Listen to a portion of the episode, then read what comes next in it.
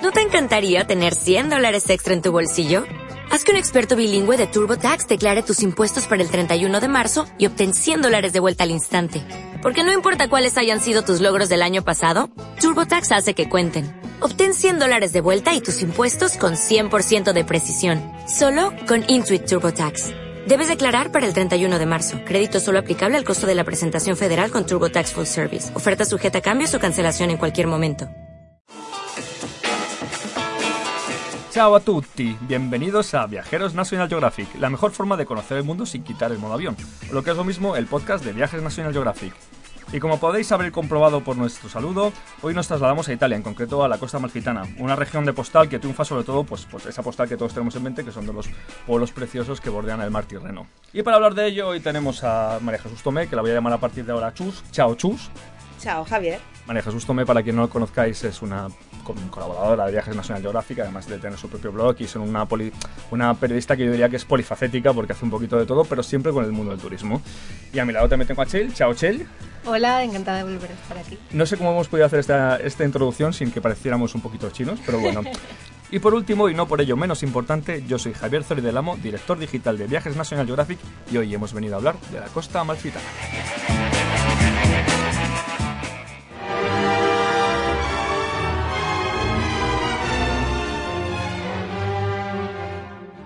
Escuchando esta ópera y estando en Italia, ¿de quién dirías que es? ¿Quién es el autor? Venga, jugároslo un poquito. Yo de ópera eh, conozco los temas más básicos, el ABC de la ópera, quizá este pertenezca, pero no te sabía decir un autor. Tendría que ser un italiano ya que estamos en Italia. Venga, venga, juraosla. Venga, Chel, chus. Decime uno. Verdi, sí, ¿Verdi? italiano más conocido. Pues no, estamos hablando de Wagner y diríais, oye, que ¿por qué se nos ha ocurrido hablar de Wagner y, mezclarlo con la costa malfitana? Y es que Wagner fue uno de los primeros eh, ilustres viajeros que llegó a la costa malfitana y que se enamoró. De hecho, esto que estamos escuchando es Parsifal, que básicamente es una ópera que compuso cuando, bueno, cuando llegó a Villa, Rabe- a Villa Rúfolo en, en Ravelo y flipó con, con- con los restos medievales que tiene esa vía tan bonita. Pero bueno, no hemos venido a hablar tampoco solamente de Wagner, porque si no nos darían ganas de invadir Polonia y no es la cuestión, sino que hemos venido a hablar un poco de esa costa malfitana que enamoró en su momento a Wagner, que luego fue enamorando al resto de los míticos cineastas y, actores italianos. Pero Chus, ¿tú qué, ¿tú qué le dirías al viajero del siglo XXI que, ya ha visto todos estos lugares en postales? Que, ¿Cómo le animarías a disfrutarlo? Básicamente, una cosa es ver, otra cosa es experimentar. Y para mí, la gran sensación, la gran experiencia de la costa malfitana, la costiera malfitana en italiano, es recorrerla en coche. Y esto no te lo da ninguna postal, a no ser que veas una postal de una persona en un coche. De acuerdo. Pero la experiencia, la experiencia básica de recorrer de Amalfi a Sorrento en coche es increíble. Bueno, luego me hablarás más de esta ruta en coche, nos comentarás más en qué coche le hiciste, porque creo que tienes una historia muy curiosa en, en esa línea. Pero antes de continuar, vamos a ubicar un poco lo que es la costa malfitana, porque mucha gente dirá, oye, pues sí está en Italia por el Ciao Tutti, pero Chel, cuéntanos exactamente dónde está. Pues mira, hoy, en el programa de hoy, clavamos la chincheta en el sur de Italia. Concretamente, si miramos la bota que dibuja el país, en, encima de la punta, que esta es la región de la Campania, y aquí es donde se encuentran ciudades, bueno, de las más famosas como Nápoles, Pompeya, Capri, Positano, etcétera. Y si nos centramos en la costa malfitana como tal, está abocada en el Golfo de, de Salerno y que hoy vamos a recorrer, recorrer, como bien ha dicho Chus, de Ravelo hasta Sorrento. Fantástico. Oye, Chus, antes de llegar a Ravel o a Amalfi, a los dos puntos de, de partida, ¿qué nos recomiendas para llegar hasta allí? A ver, lo más rápido es avión desde Barcelona a Madrid a eh, Nápoles y en Nápoles alquilar, noleggiare, un coche. Y de allí a Nápoles a la costa malfitana, digamos que pongamos el punto de partida en Sorrento, aunque propiamente Sorrento no pertenece a la, a la costa malfitana, mm, son 40 minutos. Una vez que todos tenemos claro dónde ha puesto la chincheta Chailey, que nos ha explicado muy bien en qué punto de Italia estamos, el que decíamos un poquito encima de, de la punta de la bota, vamos a someter a Chus a nuestro cuestionario típico de Viajeros National Geographic. Chail, ejecuta. Exacto. Vamos con las preguntas estrella. Yo no sé si ustedes- estoy preparada para esto, pero bien, Sí, adelante, sí. A ver, para empezar, ¿recuerdas la primera vez que oíste hablar de la costa malfitana? Yo creo que os va a sorprender esto, porque la primera vez que oí hablar de la costa malfitana fue en Benidorm. ¿Benidorm? Bueno, hay una conexión. A ver, hay una conexión en las finales de los 80-90. eh, mis abuelos tenían una casa al lado de Benidorm y yo salía por, esta ciudad. Y venían muchísimos italianos a veranear. Y yo tenía un amigo que era de Palma Campania. Palma Campania, que es una ciudad que es aledaña a Nápoles. Estamos hablando como si fuera Parla o como si fuera San Vicente dels Horts. Y este chico me habló que el lugar más romántico del mundo era la costa malfitana. Pero un momento, te lo diría con un acento de questo, il locale Questo molto è il posto bellissimo. più romantico del mondo, è la costiera amalfitana. Vamos, es que con eso me lo creo yo. Sí, lo que ocurre es que él hablaba en napolitano, porque ten en cuenta que allí, aunque eh, el italiano, obviamente, es el idioma, el napolitano es, es un idioma- es un dialecto, como le llaman ellos, pero es muy usado. Y sí que me lo dijo, me lo dijo en italiano, pero bien, entre, entre sus amigos hablaban en napolitano. Yo no me enteraba mucho, aunque el napolitano tiene mucho del español. Porque ya sabéis que Nápoles fue española durante muchos años. Primero perteneció a la corona de Aragón, luego española. O sea que eh, tiene muchos, eh, muchas cosas del español. Y bueno, al llegar allí, ¿pudiste experimentar lo que te dijo ese compañero? ¿Qué sentiste? El, Básicamente sí, porque iba con mi marido, entonces sí que pude experimentar que era un sitio muy romántico. Un momento, hablo un paréntesis, hago la pregunta. No es- marido no es igual a, a- a un hombre de venidor italiano de no, Palma. de- pa- no, no, no, no, Dios mío, Ah, eso vale. fue, yo tendría pues Porque, oye, 14, si, no, si no le estarías dando la razón. 15, Eso 16 no vale. años, no, pero me, me, me apunté lo que me dijo, o sea, no te pienses que quedó- cayó en vacío la recomendación, me lo apunté y Luego tuve la ocasión de volver y la verdad es que es perfecto, es maravilloso. Vale, ¿y qué no harías si volvieras a, a la costa malfitana? Ahora dice volver con el marido. Mm, por ejemplo, Uy, uy, uy, se lo ha pensado, eh, eh, por ejemplo, no volvería, ah, no haría, perdón, eh, me alojaría quizá en otra ciudad que no fuera Positano, porque aunque Positano es maravillosa, es una ciudad muy cara. Y quizá probaría pues algún otro, a- algún otro hotel de Conca dei Marini, Praiano, de otra ciudad más pequeñita. Bueno, pues hoy vamos a arrancar con esta ruta, que es el momento de, de- de dejar de convertirla en, en un recuerdo del pasado para convertirlo en una realidad. Y qué manera que hacerlo que subido en un coche. Rocco! Super disco fashion! Per te, fratello. Vincenzo, il mare! La macchina! Andiamo, andiamo! Fiorellina, ma la mia macchina è troppo piccola, piccola piccola. Tengo que decir que Sheila ha elegido este sonido para quitarnos un poco también este punto romántico que tenemos, porque os anuncio que no sé si os acordáis de Mitsubishi que hablaba que la máquina era troppo piccola, pero en este caso no nos importa tanto eh, que sea piccola como que sea una buena máquina, porque antes nos decía Chus, ¿por qué es tan importante hacer este recorrido en coche? Porque la carretera que bordea y que eh, llega hacia los pueblos que están en la costa malfitana es una carretera que tiene unas vistas maravillosas al Tirreno. Pero además de vistas y de, y de tener muchas curvas, esta carretera tiene mucha historia, ¿no, Sheil? Pues sí, es la conocida como Nastro Azzurro, que, bueno, su historia empieza en el siglo XIX, a mediados más o menos, cuando se empezó a construir el primer camino que bordeaba esta costa italiana. Y ya en el 1953 se convirtió en la que ahora se conoce como SS-163, también conocida como Strada Malfitana. Y bueno, este recorrido en definitiva es una estrada de 60 kilómetros que aparte de muchas curvas, como ya hemos comentado, ofrece uno de los paisajes más preciados de la zona. Y por esto no es de extrañar que los municipios, municipios que la conforman fueran declarados Patrimonio de la Humanidad por la UNESCO en 1997.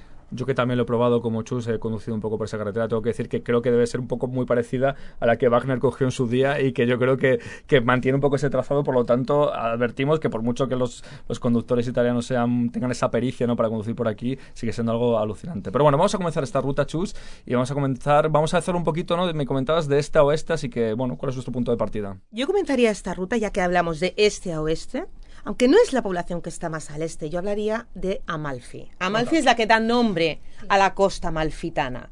Eh, Amalfi, eh, la postal, la imagen que tengo, la imagen que tengo es la de la iglesia con la escalinata. Es una estampa maravillosa. Y aparte Amalfi eh, tuvo su, su, importancia porque en esa época, en el siglo X, siglo XI, fue una de las repúblicas más importantes del Mediterráneo. Estamos hablando que Italia o Italia se unifica en el siglo XIX, hasta el siglo XIX son diferentes eh, repúblicas, reinados, República de Génova, República de Amalfi, y tuvo una gran importancia histórica. Un poquito más al este, pero en el interior, se encuentra Ravelo, de la que hemos hablado antes. Yo en Ravelo me acuerdo de ver muchísimas eh, parejas haciendo el reportaje fotográfico porque es un sitio para casarse, porque es maravilloso recorrer los jardines de Villa Chimbrone, Villa Rúfolo. Tiene muchísimas atracciones. Yo no sé vosotros, pero yo me estoy poniendo muy romántico. Chus, sigue contándonos estos lugares en los que no solamente se hace la foto los novios, porque no hace falta que te hagas la foto tan, tan, tan trabajada, pero por lo menos que merece la pena cuando vas en este plan. Desde luego no hace falta, pero luego eh, después de Ravelo tomas otra vez el coche y te vas a Conca dei Marini. ¿Y qué hay aquí en Eh, Conca de Mairini? Te visitas la grota dello Esmeraldo, eh, que es una grota esmeraldo en italiano, es esmeralda. Las aguas, obviamente, tienen ese color. Un poquito más al oeste vamos a Furore, eh, conocida porque tiene un pequeño fiordo con una playa escondida. Aparte, Furore no se ve desde la carretera y ese también es su encanto. Pero es una pena porque ya no es un secreto, ¿no? Yo siempre te- tengo la sensación de que Furore todo el mundo la, la imagina como el lugar secreto y es una pena porque creo que tienes que aparcar en, en- Eh, muy Yo tuve la suerte de poder aparcar eh, muy cerca, mm, básicamente porque iba con un coche precioso. Ah, ¿nos vas a contar eso? Te os voy a contar con qué coche iba y tuve la suerte de poder aparcar y poder pasear y hacerme pues las fotos que yo quis- en ese momento. ¿Y no había mucha gente en la playa? No, porque yo estuve Te en digo un poco por- para, para que nos imaginemos un poco Furore, es como si fuese de repente una garganta que rompe, se convierte en una pequeña playa, tiene una carretera por allá encima, que yo creo que también es como la, la foto más, más reconocible del lugar. Y es verdad que, bueno, tiene la fama de que siempre se llena de gente, pero claro, como tú comentabas, mayo es una época perfecta. Eh, ¿no? Mayo, mayo, junio, junio, septiembre, octubre, ahora con- desgraciadamente con el cambio climático eh, podemos ir en otros, en otros, eh, en otra temporada que no sea em, estos meses, ¿no? Y la verdad se puede disfrutar e incluso eh, yo recuerdo haberme bañado en, en Playa de Marín, en la siguiente localidad que visité. ¿Y qué, y qué hacemos en playa además de bañarnos? ¿O después de secarnos, o antes de secarnos, o antes de bañarnos? Eh, Básicamente, Prayano es otra pequeña localidad, eh, no tiene tanta, mm, no es como Ravelo o como eh, Amalfi, que tenga tanto que visitar, pero sí tiene una playa espectacular. O sea, que apuntar lo que les guste las playas, porque es verdad que mucha gente que va a Costa Malfitana imaginándose unas playas un poco al estilo Benidorm, que las playas de Benidorm son muy buenas, pero que se las imagina y realmente son unas playas un poco más complicadas, así que apunten que es playano. Yo tengo aquí el mapa y tengo como una estrella puesto en mi mapa, a ver, Positano, porque Positano es como uno de los sitios míticos, ¿no? Y además un poco donde tú comenzaste esta ruta, porque ahí tienes una historia muy curiosa, ¿no? Eh, yo me alojé en Positano, eh, en un hotel maravilloso, el Hotel Poseidon, que lo regentan dos hermanos que se llaman Mónica y Marco Y son dos hermanos que heredaron este hotel de sus padres. Son gente pudiente, ¿eh? gente de posibles, y de hecho Marco tiene una colección espectacular de coches antiguos y tiene la gentileza de al cliente, pues que le apetece, le dejan los coches. Pero Chus, ¿esto era porque sabía que tú eres una periodista de viajes súper reconocida? O... No sé, no tengo, mi, tengo mis dudas que fuera por eso. Tengo mis dudas, eh, es italiano, entiéndeme. Me dejó un Triumph Spitfire de color rojo carmesí, es un biplaza. Y la verdad, yo estuve recorriendo la costa malfitana, eh, con mi marido parecíamos eh, Ana Mañani y Vittorio Gassman en aquel momento, eh, porque yo me sentí muy importante. De hecho, eh, en Amalfi, en Ravelo, nos hacían fotos con el coche porque es un coche de coleccionista, un coche de colección. Y el hombre nos lo dejó, y aparte, eh, la anécdota es que ese coche no había pasado la ITV italiana, en, yo creo que en 10 años. Eh, yo pensé, Dios mío, si ahora nos paran eh, la policía, van a decir, bueno, ¿y usted qué hace con este coche que no ha pasado la ITV? Pero bueno, también formaba parte del encanto que tenía pues conducir ese coche por esa carretera. Es que me imagino que si te hubieras tenido que quedar tirada y yo soy otro turista que me cruzo contigo, de esto es una, esto es una cámara oculta, porque un, coche- un coche clásico, una curva tan bonita, con, con- Eh, con exacto, la- van a la pensar, van a pensar, esta pareja es una pareja, hombre, que puede pagarse una reparación a cualquier precio. Nosotros íbamos con muchísimo, con sumo cuidado porque teníamos muchísimo miedo de hacerle una rayada al coche, la verdad. Pero bueno, así que comentabas al principio que Positano no, no te quedabas por el tema de, de los precios de lo caro que es, pero es verdad que sí que merece la pena por lo menos Desde intentar luego, hacerse amigo luego. de Marco, ¿no? Y que nos deje De Marco y- o de Mónica. O de Mónica. O de Mónica. Eh, no, solo, no solo eso, sino que Positano es una ciudad preciosa. Sus casas están encaramadas en, en, el- en la montaña. Mm. Luego es muy curioso también porque eh, la distancia que hay entre el mar y la montaña en vertical son muchísimos metros. Tienen agua potable en la cima de la montaña. Y después Positano eh, tiene muchísimas tiendas, muchísimos restaurantes. Y es el lugar ideal para hacer una excursión muy poco conocida en la costa mal- amalfitana, eh, que se llama la isla de Nureyev. Pero de Nureyev, le llam- de Nureyev el bailarín. Rudolf Nureyev, exacto, el bailarín. Tiene su historia. Eh, Porque eso digo yo, porque Nureyev no tiene apellido italiano, no fuera italiano, desde luego, Desde luego, era ruso. y, y fue tan importante para la isla como para que le pusieran ese nombre. Eh, sí, porque él compró eh, una mansión, de hecho compró la isla, una de las islas de Legali, es un archipiélago que está pues eh, justo enfrente de Positano, entre Positano y Capri. Compró una de las islas del archipiélago eh, que había pertenecido antes a Massine, que también fue otro bailarín eh, de los años 20, 30, y este bailarín aparte la mansión que, que- mandó construir, una parte la proyectó Le Corbusier. O sea que tiene su, también su parte artística importante. Era un hombre que tenía amigos muy influyentes y amigos de la jet set italiana. Por allí pasaron desde Marcello Mastroianni, Anna Magnani, Sofia Loren, hasta Jackie Kennedy y Onassis. Hacían unas fiestas memorables.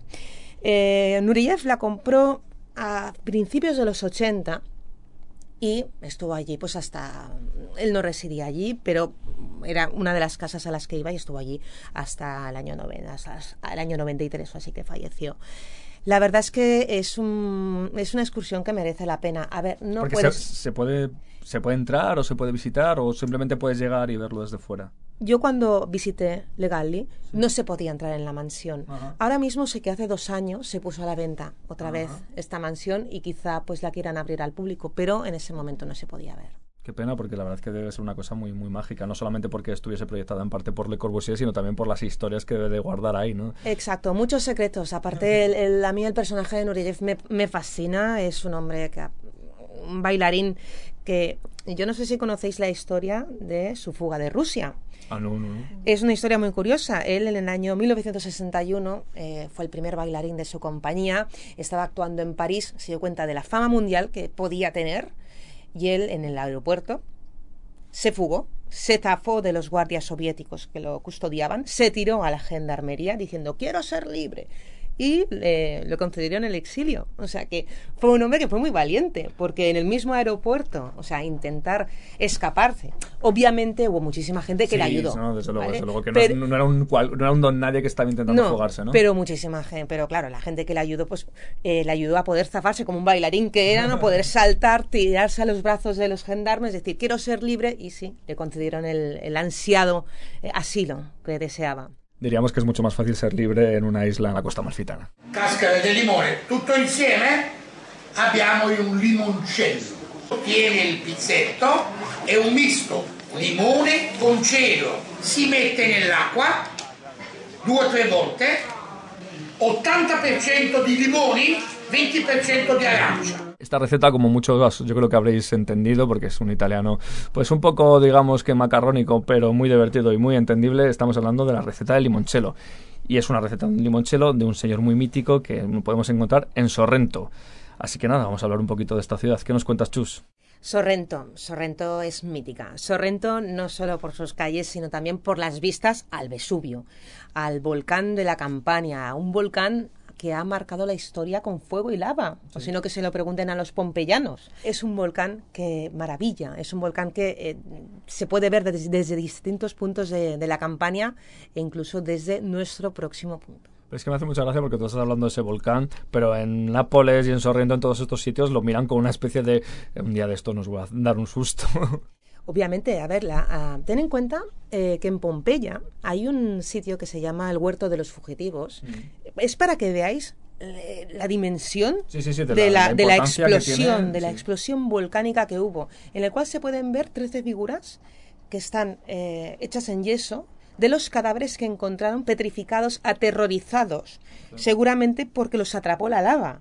No, no, es alucinante. Entonces, eh, eh, tienen que tenerle miedo y con razón No, normal, normal. Porque mm, a ver es un volcán es un volcán activo eh, apaga- no está apagado obviamente pero bueno está dormido Está dormido, esa es, esa es la expresión. Así que en Sorrento nos apuramos el limoncello y nos vamos hasta otro destino. Y, y tú me has dicho que no va a ser Capri y yo estoy un poco alucinando porque ¿hay algo más bonito que Capri? hay muchas cosas más bonitas que Capri y una de No me, no me digas que ver Capri con tu marido, porque bueno, lo- te lo compro, pero no, hablo de algo menos subjetivo.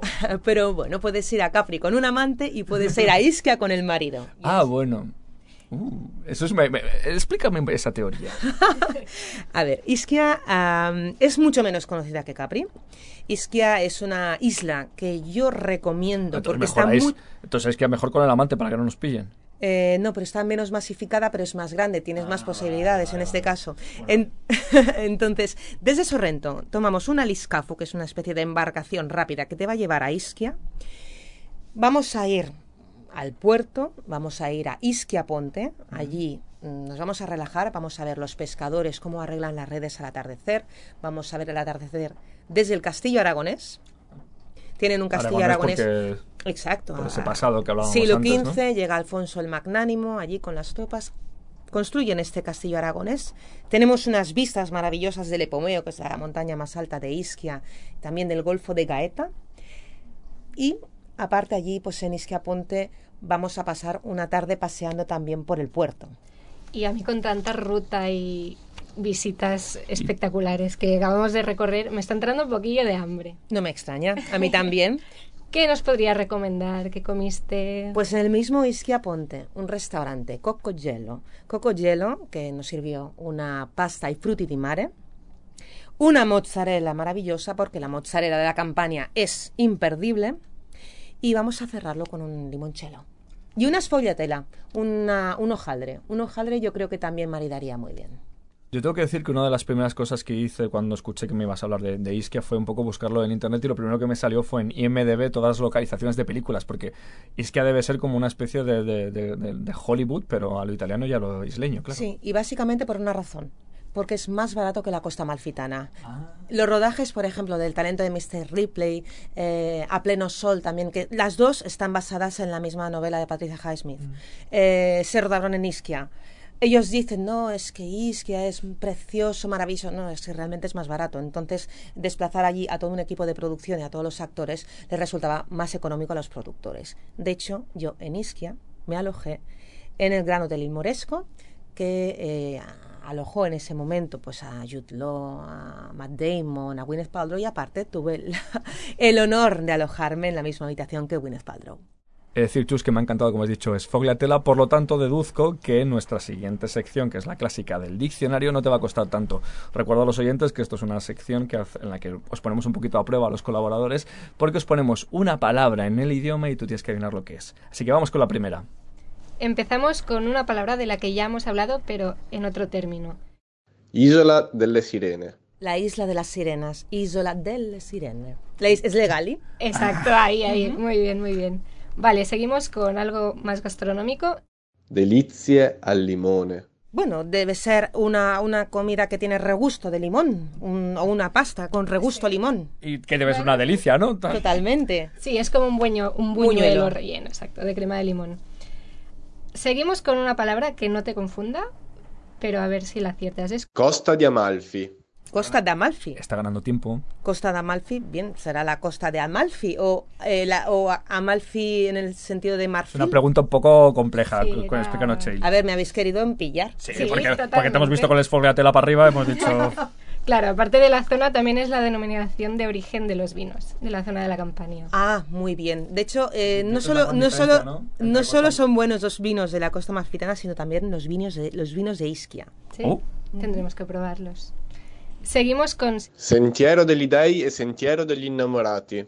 El sentido de las ideas en el sentido de los enamorados. Debe ser eh, una dirección hacia un lado, una dirección hacia el otro lado. Son dos senderos, Dos exacto, senderos. que unen la playa Grande y la playa Fornelli de Positano. Madre de Dios. Madre mía, esto ya es para eh, un nivel top. Sí, sí, sí. Es que tengo que decir, los últimos colaboradores lo han hecho muy bien y, O sea, claro, y- estamos- y nos hemos puesto un poco más exigentes, un poco más complicados. Vale, y por último, Vetri sul mare. Vietri sul Mare es, una, es otra población de la costa malfitana. ¿Cómo se nota que nuestros colaboradores lo conocen muy bien? ¿Qué, qué tiene de curiosidad esta población? Cheil? Bueno, pues destaca por los famosos azulejos que tienen y que fabrican. De hecho, Vietri significa vidrios, entonces... eh, Exacto. No, me, no me está gustando porque, Chus, aunque estás acertando muchas, ha sido todo un poco por deducción, pero bueno, vale. te lo- Básicamente no os he dicho que tengo el, el B2 en italiano, entonces no os lo quería decir antes. Claro, esto explica, esto explica demasiadas cosas. Vamos a ir poniendo el broche final a nuestro podcast de hoy de la Costa Malfitana, pues un poco con el 3 al 1. Ya sabes, Chus, te tienes que mojar, nos tienes que decir cuáles son tus tres sitios preferidos y además en orden, de menos a más. De menos a más, pero vamos a incluir Isquia.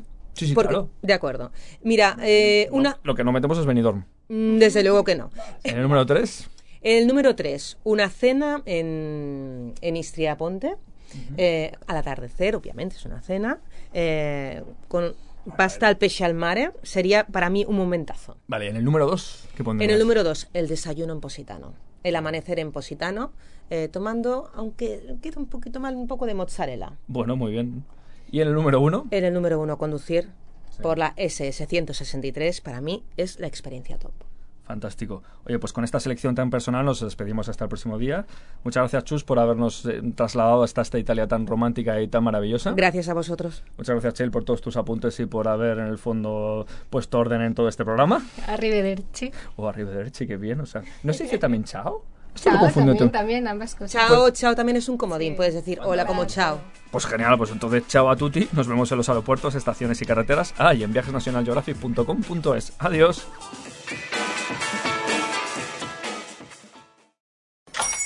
Hola, buenos días, mi pana. Buenos días, bienvenido a Sherwin Williams. ¡Ey! ¿Qué onda, compadre? ¿Qué onda? Ya tengo lista la pintura que ordenaste en el ProPlus app. Con más de 6.000 representantes en nuestras tiendas listos para atenderte en tu idioma y beneficios para contratistas que encontrarás en aliadopro.com. En Sherwin Williams somos el aliado del PRO.